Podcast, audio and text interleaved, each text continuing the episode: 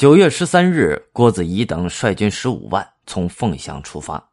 二十七日，在长安城南不远处的香积寺北大败叛军。次日，收复长安。郭子仪等继续率兵追击叛军。到十月十六日，安庆绪逃离洛阳，退往襄州（今河南安阳）。在两天之后，广平王李处进入东都，至此两京全部收复。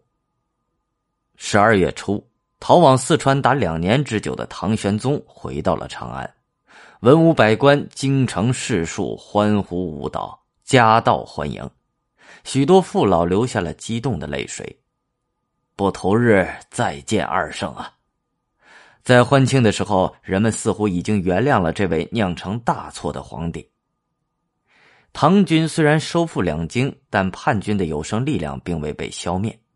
安庆绪退保襄州之后，忌惮留守范阳的史思明实力强大，于是派人去征调他的军队。史思明不愿接受安庆绪的摆布，于是以所部十三郡。兵八万投降朝廷，当然了，这只是表面的归顺，朝廷自然更不放心。没过多久，史思明又再次发动了叛乱。乾元元年七月，唐肃宗以幼女宁国公主嫁给回纥可汗，感谢其在收复两京中的关键作用，并再次要求回纥出兵帮助唐军讨伐安庆绪。九月。肃宗命郭子仪、李光弼等九位节度使率军征讨安庆绪，他不愿将军权交给一个人掌握，于是特意不设置元帅，而由宦官于朝恩为官军容使，这使得唐军缺乏统一指挥，为后来的惨败埋下了伏笔。十月，郭子仪等攻拔魏州（今河南吉县），进围襄州，安庆绪无奈啊。向史思明求助。第二年三月，史思明率军十三万与唐军在襄州决战，结果六十万唐军竟一战而溃。不久，郭子仪被朝廷解除了兵权，召回长安。而叛军方面，史思明很快又杀了安庆绪，自立为大燕皇帝，并把范阳改成为燕京。到了九月，他率军南下，重新占领了东都洛阳。只是在李光弼的努力下，局势才没有进一步恶化。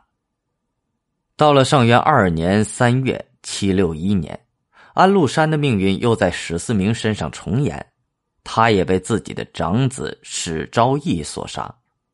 由于史思明所部的节度使都是当年安禄山的旧将，地位本来就与史思明不相上下。他们当然不愿意为史昭义卖命，叛军的力量在内部矛盾中有所削弱。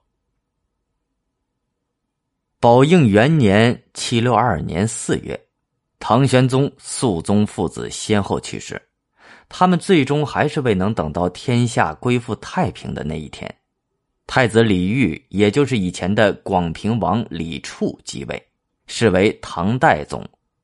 他再次向回纥借兵。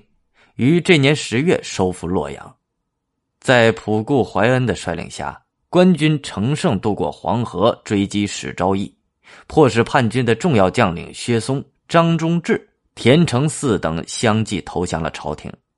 最后，连叛军老巢范阳的节度使李怀仙也向朝廷投降。史昭义无奈啊，试图向北逃入契丹，但被李怀仙部下追击，被迫自杀。至此，历时七年零两个月的安史之乱终于结束了。